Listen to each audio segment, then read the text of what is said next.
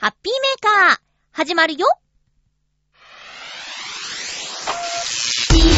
タクコリコリ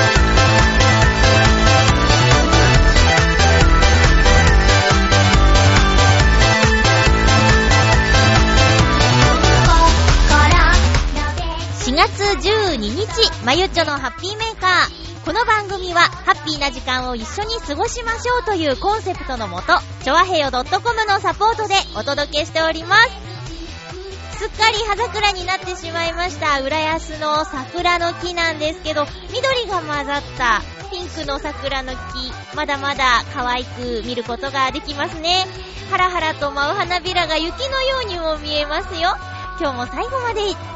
時間よろしくお願いします改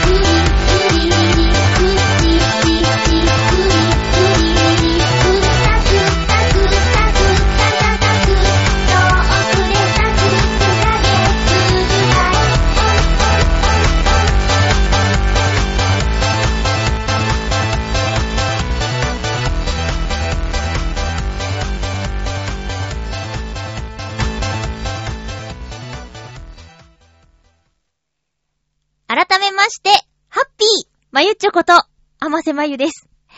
1時間にしようか、30分にしようか、悩んでいたんですけど、さっき、い、いって言っちゃったから、1時間喋るね。いやね、今日もちょっとね、立て込んでまして、これは別にお仕事ってわけじゃないんですけど、お誘い受けまして、人生初の〇〇へ行ってきました。後ほどお話しさせていただこうと思います。まずは、桜の話からしましょうね。えー先週このハッピーメーカーでお話しした、えっ、と、お花見のお話、先週？先々週かな？ゆこちゃんとお出かけしてきた九段下の桜のお話を、ゆこちゃんがネバーギブアップルで今週配信分でしてくれています。興味のある方は聞いてみてください。ええあの桜の花見をしてきました。えっと、中目黒だ、九段下だ、人が集まる桜の名所というところは先週行ってきたんですけど、今週はね、浦安市内で花見をしてきました。まずは、えぐるっと浦安のロケでお邪魔した時には、まだ咲いていなかった境川西水門の大きな桜の木、毎年東西線の車窓から見ては、わあ、立派だなぁと思いつつ、近くまで行ったことが今までなかったんですけどね。初めて近くまで行ったのは例のロケの時。そしてその時は咲いていなかったので、改めて満開のタイミングで見てきました。え、2本の桜の木なんてナレーションの原稿に書いてあったんですけど、実際は3本あってね、これいいのかな？これ大丈夫かなって思っちゃいました。立派な桜の木が3本、境川西水門にあります。これはね、えー、九段下や中目黒の桜の木とは比べ物にならないぐらいの大きさです。なんだか枝が、枝が広がっていて、うーん、この木何の木気になる木みたいな形のね、ベローンと広がってる感じで、これは、この後、緑の葉っぱがわーって生い茂って、若葉がついてもすごく綺麗なんじゃないかなって思いました。ちょうど散りかけで、あのさっきもね、言ったんですけど、風が吹くと雪が舞うように、ひらひらと花びらが飛んでいましたよ。いいタイミングで見ることができました。えっと、水曜日に見て、で、木曜日雨が降って、金曜日にもう一回行ったんですけど、まあ、まだ、まだ、大丈夫って感じでしたね。雨と風が木曜日、ひどかったので、金曜日はダメかなと思ったんですけど、行ってよかったと思いました。今度は何か飲み物やちょっとしたお菓子でも持って、そうだな、お気に入りの和菓子屋さんのお団子とか持って、あの、西水門の桜の木を見に行きたいなって思っています。えー、そして、えー、っと、桜通りの桜も、毎年恒例ですけど、バスの中からトンネルをくぐるあの感じね、行ってきました。まあ、本当は行けないって教わったんですけど、バスがね、ちょっと枝に当たっちゃうの。そしたら、わーってこう、また桜の花びらがわーって散って、また綺麗に見えるんですよね。あとは、会社、夜勤のメンバーで、えー、仕事終わってから、新浦安駅近くにある若潮公園っていう場所に行きまして、ここもね、桜の木がいっぱい植わっているんですけど、レジャーシートを引いて、お弁当を持ち寄って、飲み物は各自で用意してっていう、いわゆる、ゆったりお花見もしてきましたよ。これをね、もう何年かぶりにしたんですけど、まあ、なかなかレジャーシートを敷いて、公園に直に座るなんてことはしてなかったので、ずいぶん久しぶりだったので、楽しかったです。で、夜勤明けでね、まあ、ちょっと、ちょっとこう、缶、缶のお酒をちょっと飲んで、で、ほろ酔い飲んで激酔いして。でもね、だからってどんちゃん騒いだりはしないの。すごく久しぶりに会うメンバーだったんで、まったりとおしゃべりを楽しみました。お弁当はね、あのー、とあるチェーン店のオードブルを予約しようかなとも思ってたんですけど、ちょうどお花見をしようって言ってたタイミングの週がね、天気が不安定で、もしかしたらできなくなるかもしれないのに、3日前までに予約しなきゃいけないシステムだったんですよ。だからちょっと怖くって、オードブルの予約はしませんでした。で、早朝から空いてるスーパーや24時間営業のスーパーがあるから、そこでお惣菜買って持っていこうかなって考えていたんですけど、ちょっと甘かったね。前日、偵察に行ったら朝7時8時の段階では、まだお惣菜が並んでいなかったんですよ。だから結局その、オードブルを買おうとしていた、えチェーン店のお弁当屋さんで唐揚げを大量購入して、測ってもらってとか、あとはお菓子を買ったり、まあ、それでも、お惣菜が多少あったので、そのあたり見繕って、あとチーズとかね、なんかおつまみになるようなものを買って、みんなで食べましたけど、やっぱり、外でご飯を食べるとか、えー、土の上に直に座るっていう、それだけでテンションが上がってしまう私なんですけどね、えー、気持ちが良かったです。たくさんそんな風にして、お昼ご飯というか、早めのお昼ご飯かな、えー、を食べている親子連れとか、あとカップルとかも周りにいたんでね、ワイワイして楽しかったですよ。ボール遊びとかフリスピーとかしてる人がいて、羨ましかったです。そういう遊び道具持ってくればよかったって思った。でもね、参加したのはみんな私より年上のお兄さん方だったんで、あの、フリスピーやろうって言ったところで、いいよ、だるいよって言われちゃってたかもしれないしね。あまりにも本気になって投げたら、シートで座っている方にぶつかってしまうかもしれないから、まあ、おとなしくおしゃべりしてるぐらいがちょうどよかったのかなって思います。あ、そうだ、一人だけ年下の男の子がいたんですけど、彼はね、日頃お酒が好きだで有名だったんですけどね、今回、あの、各自飲み物持参でってことで伝えたら、コーヒーを3本持ってきてまして、あれお酒じゃないの？って言ったら、花見したことがなくて、どの程度飲んでいいのかわからなかったんで、とりあえずコーヒーにしましたっていうクールなお答えが来てね、メールで聞いてくれればいいのにさ、そういうことがありましたよ。まあ、大量に持ってきていたお兄さんが、その彼にも分けてましたけどね。まあ、彼にとってはちょうど良かったんじゃないかなと思います。飲んじゃうとね、もうキャラクター変わるぐらいにベロンベロンになっちゃうんでね、休みの間中ずーっとお酒飲んでるなんて言っちゃうような子がシラフできたから私はびっくりしましたよ、逆にね。そんなお花見をしてきました。皆さんどうですか？会社でお花見とか、家族でとか、やった方いますか？なんだかんだ言っても、桜の花見ってテンションが上がってしまう私です。もちろん、食べた後始末は、浦安に住んでいる私が責任を持って回収してきましたよ。えー、後始末きれいにしないといけませんよ。どんな公園でもね。というお花見をしてきたんですけど、もうもう桜の季節は終わりを告げようとしています。ただ、この番組が配信された日の朝、予想最低気温が随分低く出てますね。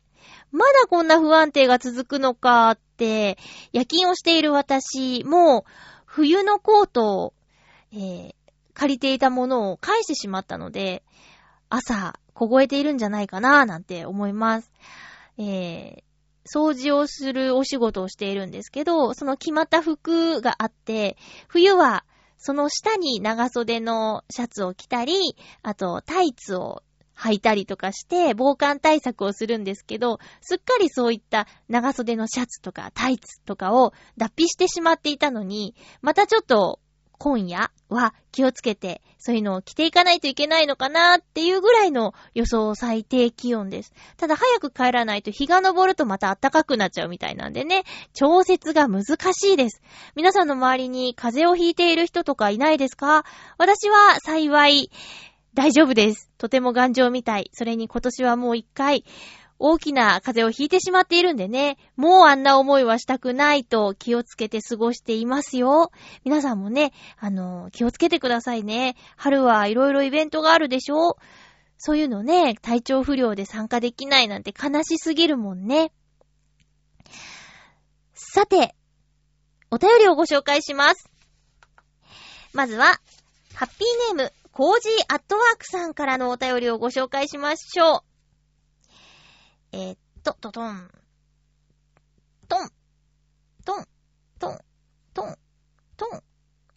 トン。あれ？どうした？トン、トン。トン。ちょっと待ってね。えー、っと。あれ？あ、今ね、お便りを iPad で見ようとしているんですけど。あ、よかった。反応しなくなっちゃった。びっくりした。はいコージーアットワークさんのお便りが出てきました。なんだそりゃ。紹介しますね。まゆっちょハッピー。ハッピー？祝ハッピーメーカー放送枠維持はい。とりあえず無理しないで30分から1時間の間で配信中というゆるい感じではどうでしょう。30分だと言いたいことも言えないんじゃないかと心配です。番組の時間が自由なのはウェブラジオのメリットですから活用しないと笑い。では、次回も1時間よろしくお願いいたします。はい。コージーアットワークさん、ありがとうございます。えーと、前回ね、30分で放送しますって冒頭に言っておいて、結局1時間喋ってしまうという、なんともゆるいゆるい放送してしまいましたけど、30分で収めるのはなかなか難しいのかな？まあ、あのー、うーん、早口になっちゃってたしね。でも、そうね、あの、ぎゅっと濃縮して30分の方が聞きやすいという人もいるかもしれないし、1時間長いっすよっていうね、意見もあるだろうからね。まあ、うまいことやっていきたいなと思ったんですけど、前回はとにかく、あの、ペース配分を完全に失敗してしまいましたね。今回も冒頭で1時間って言っちゃったんで、1時間喋ろうと思っています。あの、ゆるくやったらいいですよって言ってくださってありがとうございます。本当にもう甘えちゃうからね。そんなこと言ってくれる人に。いやー、あの、あ、実際ね、ちょあへよ .com が開局した時にあった番組、聞き耳ずきんっていうタイトルだったと思うんですけど、チャドラーさんがやっていた番組は、番組の冒頭にサイコロを振って、出た目かける10分。だから例えば1が出たら10分、5が出たら50分っていう番組枠の配信がありました。まあ、ウェブラジオならではのっていうことをね、冒頭に言ってたんですけど、それもすごいよね。だって、振ってから始めるんだよ。あの、いっぱい喋りたいことがあるのに、1が出ちゃった時には私もうどうしたらいいのかわからないですよ。で、特に、あの、あ、今週本当に風邪で寝込んでて、どこにも行くことができなかったなっていう時に限って6が出て60分とかなったらね、わーってなるね。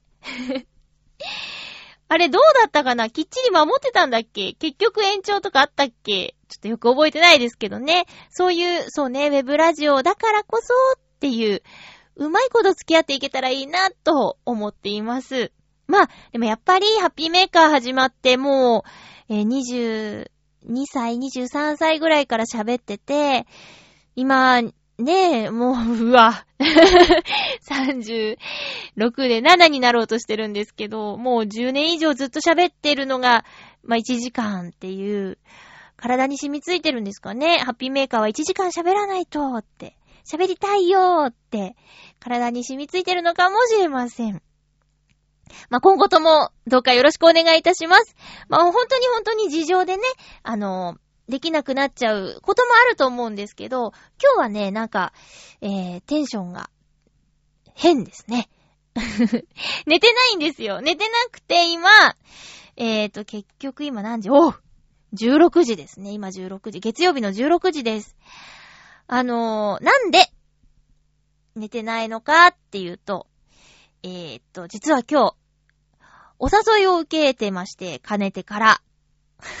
なんかこの言い方、結婚でもするみたいだけど、そうじゃなくて。えっ、と、以前から一緒に行ってほしいって言われてた猫カフェに行ってきました。これはね、以前、スカイツリーに行ってきた時にもお話ししたと思うんですけど、あの、10、10個以上年上のお兄さんがね、会社にいるんですよ。で、お兄さんが、えっ、ー、と、死ぬまでに行きたいとこ、やりたいことがあって、それが、一人ではちょっと腰が重い。で、男同士で行くところなのか？とか思っちゃうらしいの。そんなに気にすることないと私は思うんだけど、で、えー、一人も嫌、男同士も嫌っていう場所があった場合は、姉さん付き合ってって言われている、まあ、お友達がいて、で、第一弾がスカイツリーだったんですよ。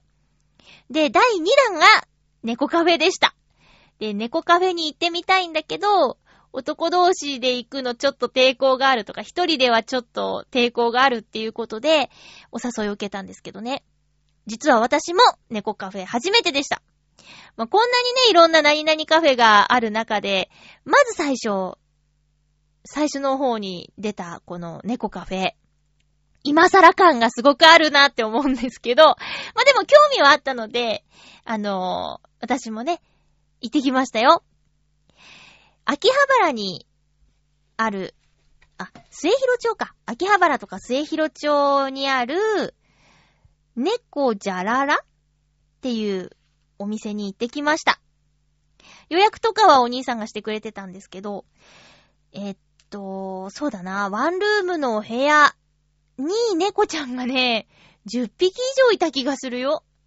で、11時オープンで11時から1時間の滞在の予約をしまして、えっと、平日は1時間で1100円にプラスドリンクで、まあ、だいたい1500、600円ぐらいで、あのー、楽しめます。で、えっと、餌？おやつ、猫ちゃん用のおやつっていうのが300いくらで売ってたんで、それも買って、で、ホームページには、猫ちゃんが活発に動く時間帯は11時から午後の2時と、あと夕方から夜にかけてみたいなこと書いてあったんで、その時間に合わせて行ったんですけど、なんかね、みんな寝てて。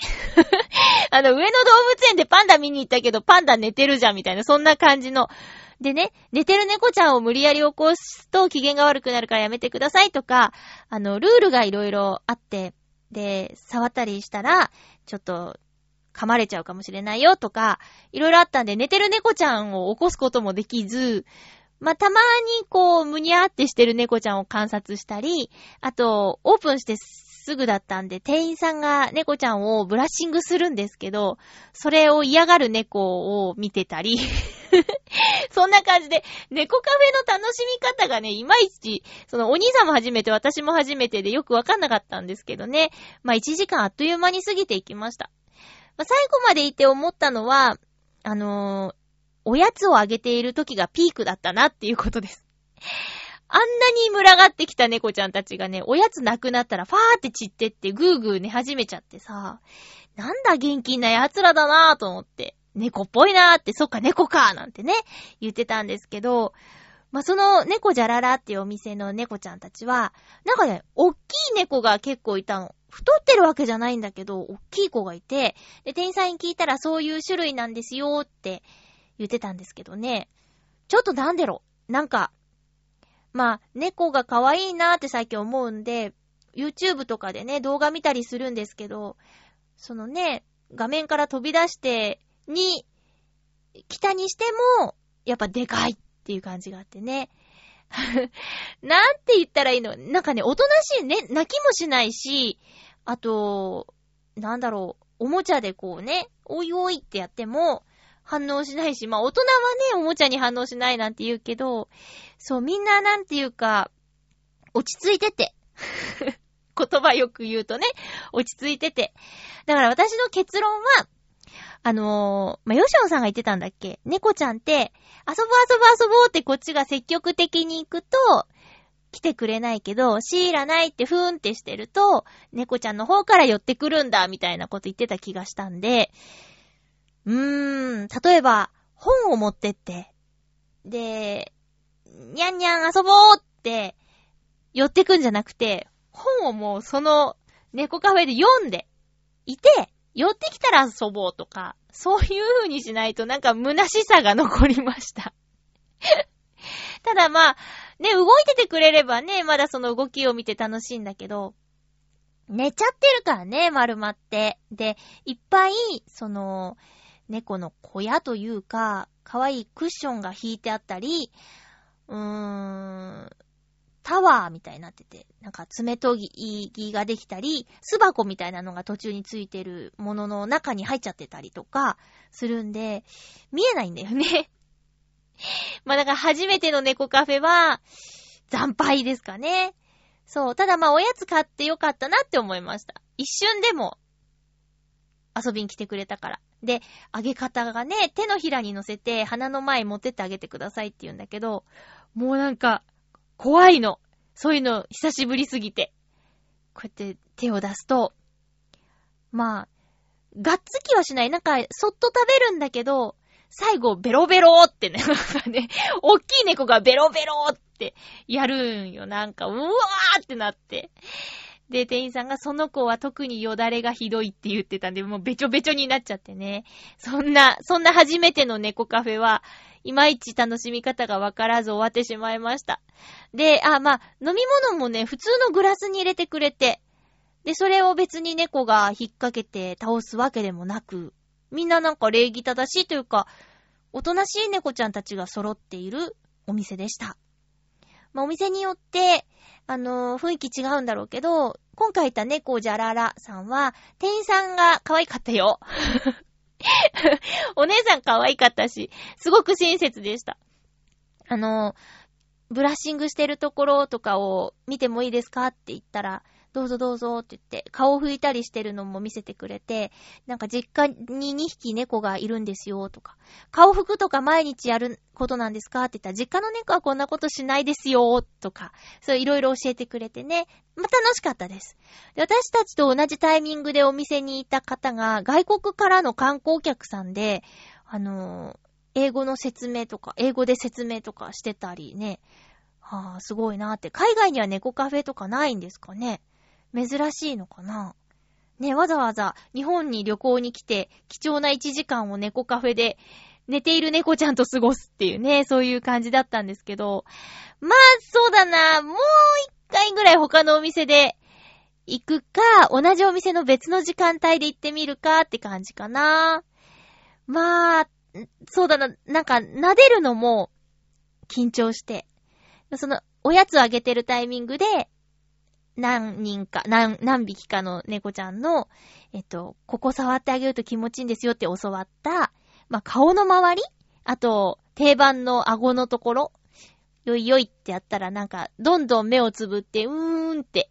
気持ちいいって顔してたんで、あ、鉄板なんだって、実際触ってわかりましたね。毛もふわふわで手入れしっかりされてるから、もうみんな可愛かったですよ。初めての猫カフェでした。なんか、〇〇カフェって今いろいろあるよね。ゆこちゃんがヘビカフェにハマってるっていう話で、あのー親御さんを連れて行きたかったけど、お父さんが土壇場でやっぱ行かないって言ったとか、うーんと、フクロウカフェにハマっている子がいたりとか、いや、もともとはあれか、メイド喫茶か。最初ね。で、羊喫茶とかさ。それ、めいめいさんじゃないよ。お嬢様お帰りなさいませみたいな羊喫茶とか。なんか、〇〇カフェって、いろいろあるよね。秋葉原は AKB カフェとガンダムカフェが並んでるけど、えー外にまでお客さんが今日並んでいたのはガンダムカフェの方でしたね。〇〇カフェ。皆さんは、〇〇カフェなんか行ったことありますか？これは面白かったよっていう〇〇カフェのお話があったら、ぜひ教えてください。表参道だっけな、文具、文房具カフェっていうのがありましてね。あの、ちょっと覗いてみたら、テーブルの上に文房具が、あの、面白い文房具が並んでて、自由に使ってくださいみたいな感じ。あと、落書きカフェっていうところもあるらしいね。あと、お裁縫カフェとか、農村カフェとか、もう、何でもありです。何でも。特徴が、これっていうのがあるカフェは、〇〇カフェ。面白いカフェとして、えー、話題になりますね。私、羽田空港にあるプラネタリウムカフェに行ってみたいんですけど、飛行機乗らないけど羽田空港行ってもいいですかね。まあ、舞浜からリムジンバスが出てますんでね、えー行きたいなと思ってます。プラネタリウムカフェは、そうだな、上見て、星を見ながらカフェを楽しむっていうことかな。まあ、ロマンチックでいいですよね。え、〇〇カフェのお話、こんなのあるよっていうお話があれば、お便りぜひよろしくお願いいたします。それでは、えーっと、一曲聴いていただこうかな。せっかくなんでね。M3 も近いことですし、ノートノーツの曲を聴いていただこうかな。じゃあ、アルバムハピオロジーの中から、あ、ちょうどいいんじゃないですかね。季節的に。ピクニックです。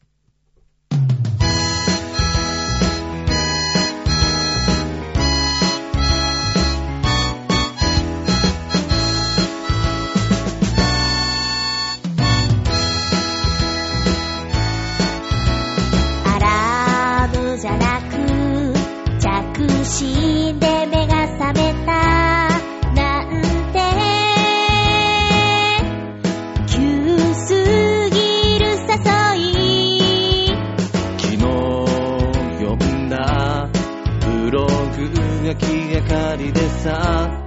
ごめん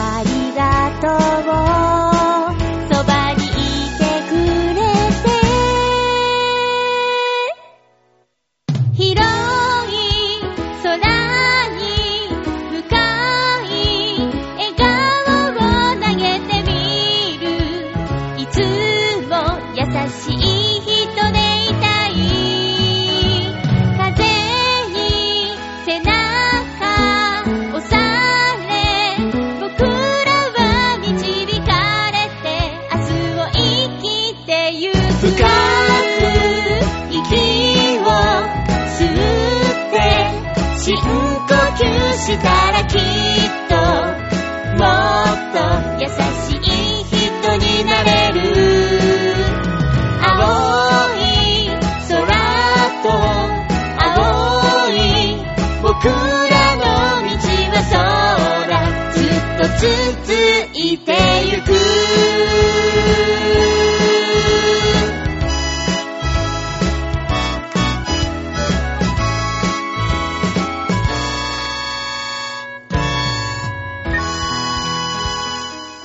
ノートノーツのアルバムハピオロジーからピクニックでした。コーナーに行きたいと思います。今週のおすすめの一本前回からやってみております。新コーナー、今週のおすすめの一本えっ、と、最近よく家で映画を見ています。まあ、映画館に行くのも好きなんですけど、あのもう、販売とか、レンタルとか、めちゃくちゃ早いなと思って、えー、たくさん見たい作品がある、それを全部映画館で見ていると、大変お財布が寂しくなる。じゃあ、レンタルで、もういっかなーなんてね。ということで、最近すごくたくさん見ています。えー、中でも、今回ご紹介するのは、新しい作品ではないんですけれども、おすすめされてみて、わあ、すごく面白かったと思ったので、ご紹介したいです。ディズニーの映画なんですけどね。ルイスと未来泥棒という作品です。2007年の作品です。私、ディズニー好きですけど、結構見逃してる作品があって、例えばこのルイスと未来泥棒もそうだったんですけど、ボルトとかチキンリトルとかも見てないんですよね。まあ、とにかく今回はルイスと未来泥棒という作品です。えー、簡単にストーリー。うーんと、発明家を夢見る天才少年ルイスは幼い頃に母と生き別れ養護施設で育つ。彼は一目母親に会いたいという一心で忘れてしまった記憶を呼び戻すマシーンの開発に熱中し見事成功。科学フェアでの発表の当日、彼の前に未来からやってきたという少年ウィルパーが現れ、ウィルバーが現れというあらすじです。えー、っとね、これは、すごく伏線がいろいろ貼られているんですけど、そのすべてを見事に回収している気持ちのいい、見終わった後、あーってなるような作品です。で、まあ大人が見ても楽しいし、もちろんお子さんと一緒に楽しむこともできる映画です。あのー、まあね、お母さんと生き別れて、養護施設で育つっていう、ちょっと、えー寂しい境遇の中ですけど、お母さんに会いたいという一心で、あの、自分の未来をね、どんどん作っていく、ルイス少年なんですけどね。まあ、そのマシーンが、ちょっとトラ、トラブルを起こしたりとかして、えー、ウィルバーと一緒に、解決していくっていう話なんですけど、この未来泥棒が、なぜそんなことをするのかとか、全部がこう綺麗にまとまっています。本編もちろん楽しいんですけど、レンタルのディスクにも特典映像があって、もう一つのパターンとかが入ってるんですけど、私はあるパターンについて、ボツになった方が素敵だなって思ったのもありました。両方見てしまったからなんですけどね。両方見て、あ、こっちの方が私は好きだなっていうのがあってね。えーそういうのも面白いなって思います。えっと、もう、あの、2007年の作品なので、えーファミリー向けコーナーとかに埋もれてしまってる可能性もあるんですけど、ルイスと未来泥棒という作品、ぜひ、見てみてください。まあ、絵本が原作だそうですよ。えっと、ウィリアム・ジョイスという方の絵本、ロビンソン一家の愉快な一日を映画化したタイムトラベルファンタジーということです。他にも、あの、ディズニーじゃない作品なんですけど、ヒックとドラゴンという作品も、えーかなり面白くって、これね、ハマりましたね。あのーこれはディズニーじゃ、こうはできなかっただろうなっていう面があって、え確かドリームワークス制作なんですけど、まあ制作会社によっていろいろ色が出るなっていうのもまた映画見てて面白いなというところなんですけどね。見たことある人いますか？どうかな？アニメはもう見ないよっていう人の方が多いかもしれないですね。いやでもね、こう、アニメだからっ、えー、敬遠しないでほしいのが特にこのルイスと未来泥棒。そしてまあヒックとドラゴンも結構前に見たんですけど、これもまあ合わせて両方おすすめかな？一本って言ってるのに二本おすすめしちゃいましたけどね。えーぜひ見てみてください。で、もしこのコーナーで、あの、今週のおすすめの一本で紹介した、えー、作品を見たよっていう方がいたら、リアクションいただけると嬉しいです。見てみたけど、僕はハマらなかったなとか、見てみたけど面白かったよとか、えー、マリチョにおすすめの一本っていうのも、教えていたいただけると嬉しいです。よろしくお願いいたします。劇場公開の作品でもいいし、すでにレンタルされてるものでもいいし、古いものでも新しいものでも何でもいいですよ。えー以上、今週のおすすめの一本のコーナーでした。では、お便りをご紹介します。ハッピーネーム七星さん、ありがとうございます。まゆっちょハッピー、ハッピー？カラオケ、緊張しますか？緊張します。はい、私もです。七星さんも緊張するんですね。とは言っても、また別の意味での緊張ですが。年齢が同じメンバーで行くと昔の曲を歌う人が多い中、その歌手の最新曲を歌ったり、アニソンを歌って場がしらけるのが怖いなぁと思う時があります。実際何度も。え、その曲って何？と言われたことも多々。しかし、ありきたりな曲を歌うのは嫌だなぁと思い、最新曲を覚えたりします。カラオケ行くだけでも楽しみたいなぁと思う七星でした。ありがとうございます。そうか。歌う曲に気を使ってしまうメンバーとカラオケに行ってるってことだよね。私が以前、この番組でちょこちょこお話しさせていただいていた、歌会っていうのは、そういう気を使わないでいいメンバーで行くカラオケなんでめちゃくちゃ楽しかったですよ。私もね、もちろんまあ、あの、一緒に口ずさめるような流行りの歌を歌うカラオケも楽しいなとは思うんですけど、へえ、そんな曲あるんだ知らなかったーって、その歌会の場で初めて聞いて、で、家に帰って調べてみるみたいな、そんな出会いもあるし。えー、私も、まあ、古い歌も歌えば、見てたドラマにハマって突然歌い出す最新曲もあれば、あとはね、声優さんの曲で素敵なのいっぱいあるから、突然それを歌ってみたりとか、もちろん参加者さんでその曲を知ってる人はとても少なく、キョトンかもしれないけど、そういう場ですっていうのがあるからね、歌会ってそういう場ですっていう大前提があるから、それを誰もしらけたり、キョトンとしたりしない。のですよ。だから、七星さんもね、心からもう、歌いたいものを歌うんだって、それで、怖いって思わないメンバーとカラオケに行けるといいですね。で、まあ、そうじゃない付き合いのカラオケの時は、うーん、我慢して、そのしらけるのが怖いんだったら、我慢して、まあ、みんなで歌えるようなやつを選曲するとかいたじらでなんかカラオケの話してた気がするよ。そういう、そういう系のね。うん。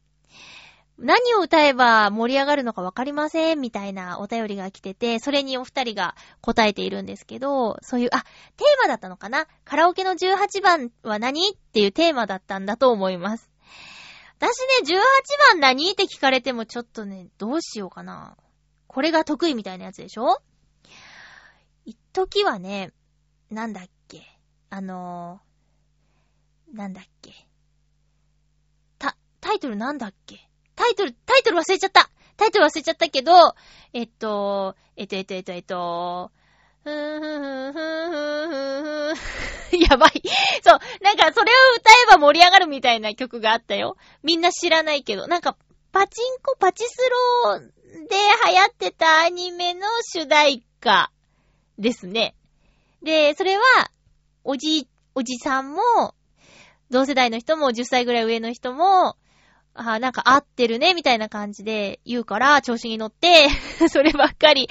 歌ってる時があったよ。あれ、タイトルなんだっけな？なんか、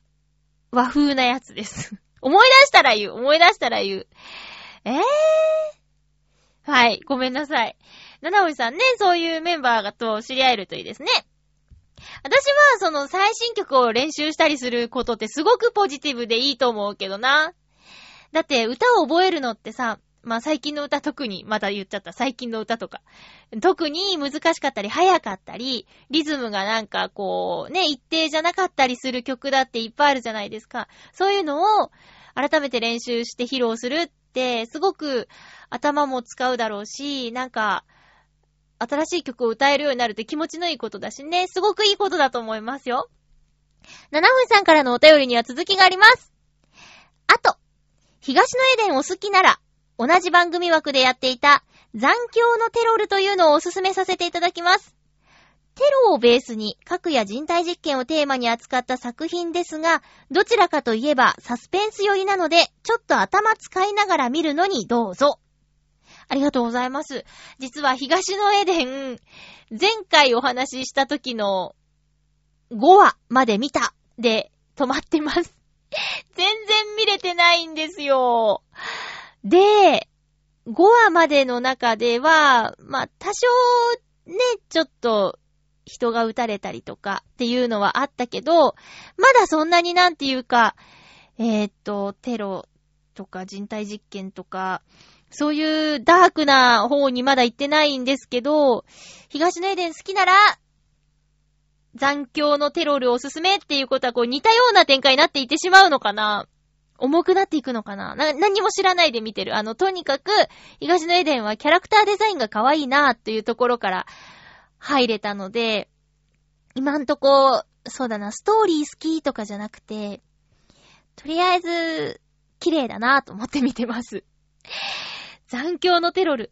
あ、同じ枠ってことは、あれですよね。ノイタミナっていう枠ですよね、確かね。いい作品いっぱいありますよね。ノイタミナ。ノイタミナってどういう意味なんですか？な、どっかの言葉なのかな？ノイタミナ。ノイタミナ。ノイタミナ？ね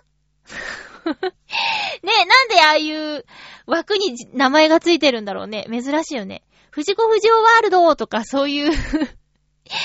前ね、な、なんだっけ？えっと、プロゴルファーサル、エスパーマミ、ウルトラ B ってね、20分、40分、みたいな。20分ごとでこう区切ってるから、30分でこう番組を変えられないような、えー、構成になってるって言って親がね、これ見出したら最後まで見なきゃいけないとか言ってましたけど。エスパーマミ一番好きだったな。そうか。ちょ、ちょっとじゃあ、東のエデンをとにかく最後まで頑張ってみて、その後、この残響のテロル調べてみようと思います。七星さんありがとうございました。おすすめだ。おすすめ嬉しいな。あの、ミートモっていうアプリをしてるって先週話したと思うんですけど、ミートモの中にいる私が、めちゃくちゃ質問攻めしてくるんですよ。質問したい、質問したいっていつももやもやなんかふわふわ浮いてて、ピッて押すとなんかすん、どんどんどんどん質問してくるんですけど、まゆっちょが今一番欲しいものは何ですかって聞かれたんで、時間って答えました。なんか見たいものや読みたいものがいっぱいで、でも寝なきゃいけないし、バイト行かなきゃいけないし、声の仕事ありがたくやらせていただきたいし、今日みたいに猫カフェ行ったりだとか、お花見とかして、それ焦りたくもないし、とにかく時間が欲しい。でも、きっと、じゃあ、24時間のところ28時間にしてあげますとか、1時間増やし25時間にしてあげますって言われたところでそんなに大きくは変わらないんだろうね。私の場合もうちょっと睡眠した方がいい気がするな。最近仲良くしてくれている、あの、親しいお友達は、10時間寝ないと翌日調子が出ないとか。あ、10時間嘘。8時間 ?8 時間以上。7時間以上8時間ぐらいは寝ないと調子が悪いって言ってる子いるんだよね。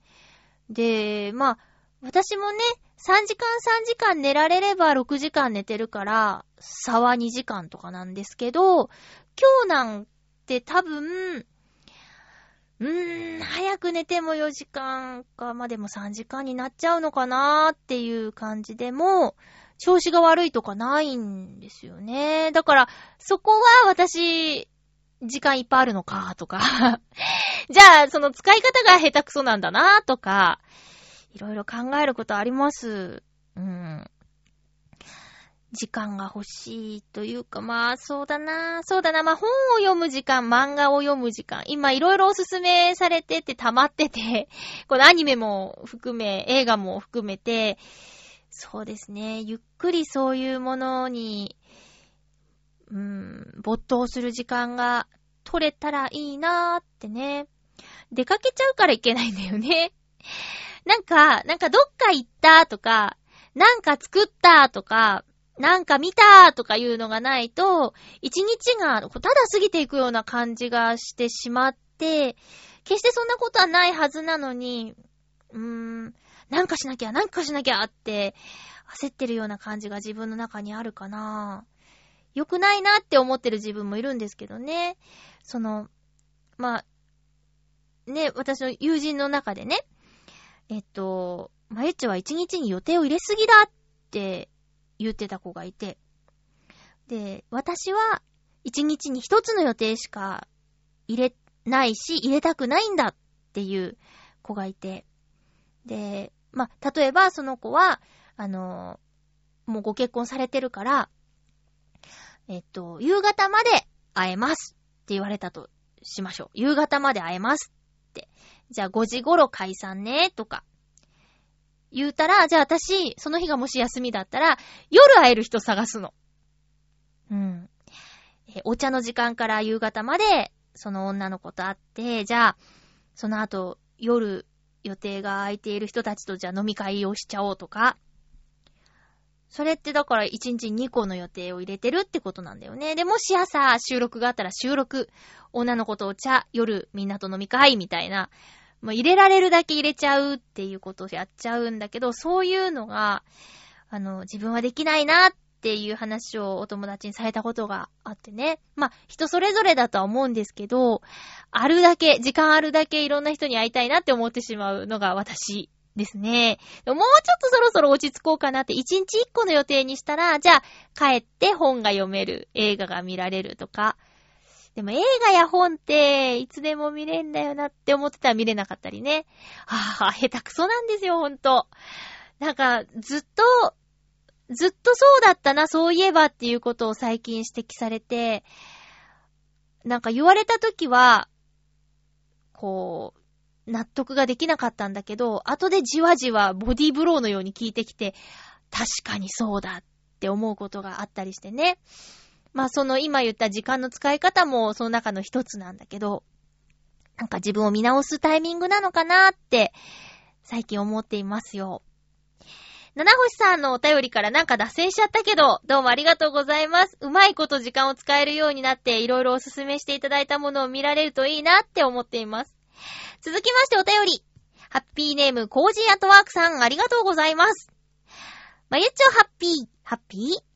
もともと海の人だった私は、手漕ぎボートも得意なはずですが、実は得意なのはスピードだけです。ものすごく水しぶきを上げ、他のボートをごぼう抜きとかならできますし、トップスピードで桟橋に接近し、ピタッと止めることもできますが、もしデートだったら、相手はびしょ濡れで怒って帰ってしまうものと思われます。まゆっちょは夢のボートでデートの際、ゆったりと漕ぐボートと、超高速で水面を走り回るボート、どちらがお好みですか？あ、いや、答えは分かっているのですが、てんてんてん。では、うーん、そうだなぁ。どっちがいいかなぁ。そうだなぁ。両方楽しそう。なんかゆっくりこう、いい感じだね、綺麗だねって、ゆったり声で語らうのもいいし、急に、よっしゃ、じゃあ、そこまで超スピードで行っちゃうよつって、ブーって、キャーすごいみたいなね。そしてまた、はぁはぁ、疲れたってなって、ゆっくり漕いでみて、今度あそこまで飛ばしちゃうぞーつってバーって言って、で、キュキュービシャーとかね。そのビシャーってなってもいい水かどうかは、そこの水質によります。もうなんか、なんかこう、ブヨブヨ浮いてるような水がバーってかかっちゃったら、あと、かかった水で服にシミがついちゃうような汚いお水だったらちょっとへこんじゃ、へこんでしまうかもしれないけど、怒って帰れないじゃん。だって、船の上にいるんだもん。しばらくはもう、軟禁状態ですよ。船の上にいる間は、逃げられません。トップスピード、そっか、すごいね。もう競技だ。そうなってくると。競技状態ですね。えー、楽しそうだな手漕ぎボートじゃないエンジンのボートなら、超高速の乗ったことあるよ。お父さんの知り合いが船を持ってて、で、それで、ブーンって、瀬戸内海をブーンって走ったことありますね。で、大きな船が通ると、まあ、瀬戸内海だからね、たかが知れてるけど、船が通ると波が立って、その波のところを高速で走るとジャンプするんだよね。あー、懐かしい。小学校の頃だっけな。中学校の頃も乗った気がする。懐かしいな。そんな感じです。えー、でもきっと、早く焦げるってことは、ゆっくりも焦げるでしょう。両方いけるよ。だって、急がなきゃいいんだもん。ゆっくり回せばゆっくり走るでしょあ、本人がイライラしちゃうのかな？本人が、あー、早く漕ぎたいってなっちゃうのかな？楽しそう。いつ乗れるのかなボート。ほんとある意味ゆ、夢というかね、遠いなぁ。どうかな。せっかく乗るなら一緒に乗って楽しい人と乗りたいしね。コージアットワークさん、ありがとうございました。もともと海の人っていうのはね、かっこいいね。さあ、ここでお知らせです。M3 の話だと思うでしょ？いや、もちろん M3 の話もお知らせなんですけど、えプレゼントがあるそうです。チョアヘヨ .com から。イタジェラを聞いていたら、こんなお話がありました。チョアヘヨ .com が2016年度カレンダーを作ったそうです。欲しい方は、チョアヘヨ .com 本部宛てにですね、えー、カレンダーが欲しいという内容のお便りを送ってください。特に何か書いてっていうことは言ってなかったんですけど、あ、もちろん本名送り先は書いてくださいね。まあ、チョアヘヨ .com へのメッセージ、えーがあれば、きっと本部の皆さんも力になると思います。力に、本部の皆さんの力になると思います。えー、そうだな好きな番組とか、え、え、え あと、こういう風にしたらどうですか？みたいな、な、何か一言メッセージをね、寄せていただければ、なんか、プレゼントしてくださるそうなんで、カレンダ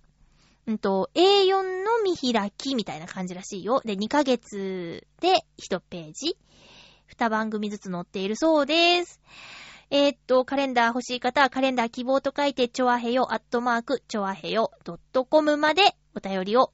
メールを送ってください。よろしくお願いします。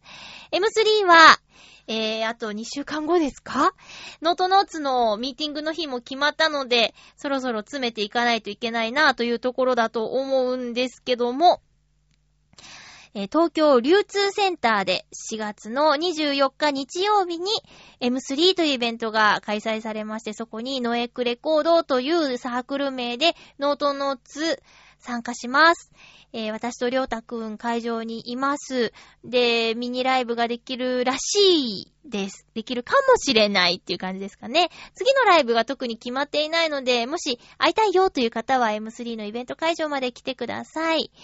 えーっと、事前にチケットが必要だそうなので、詳しいことは M32016 春で検索していただいて、ホームページでご確認の方お願いいたします。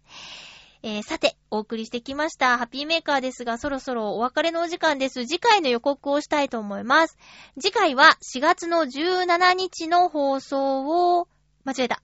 4月の19日の放送を、4月の17日日曜日に収録する予定です。お便りは普通おたでお待ちしております。えーっと、今週のおすすめの一本、宛てに、もしおすすめの作品があれば送ってください。あと、なんだっけ、〇〇カフェ。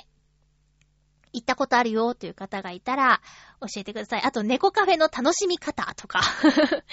こうしたらいいんじゃないっていうのとかね、えーあれば教えてください。よろしくお願いいたします。まあ、1時間ですね。今週も1時間喋らせていただきました。えーっと、まあ、そうだな。ちょこちょこ、あの、バターバターしております。えー突然30分の放送っていう時もあるかもしれませんが、その時はね、よろしくお願いします。お相手は、まゆちょこと、あませまゆでした。また来週、ハッピーな時間を一緒に過ごしましょうハッピー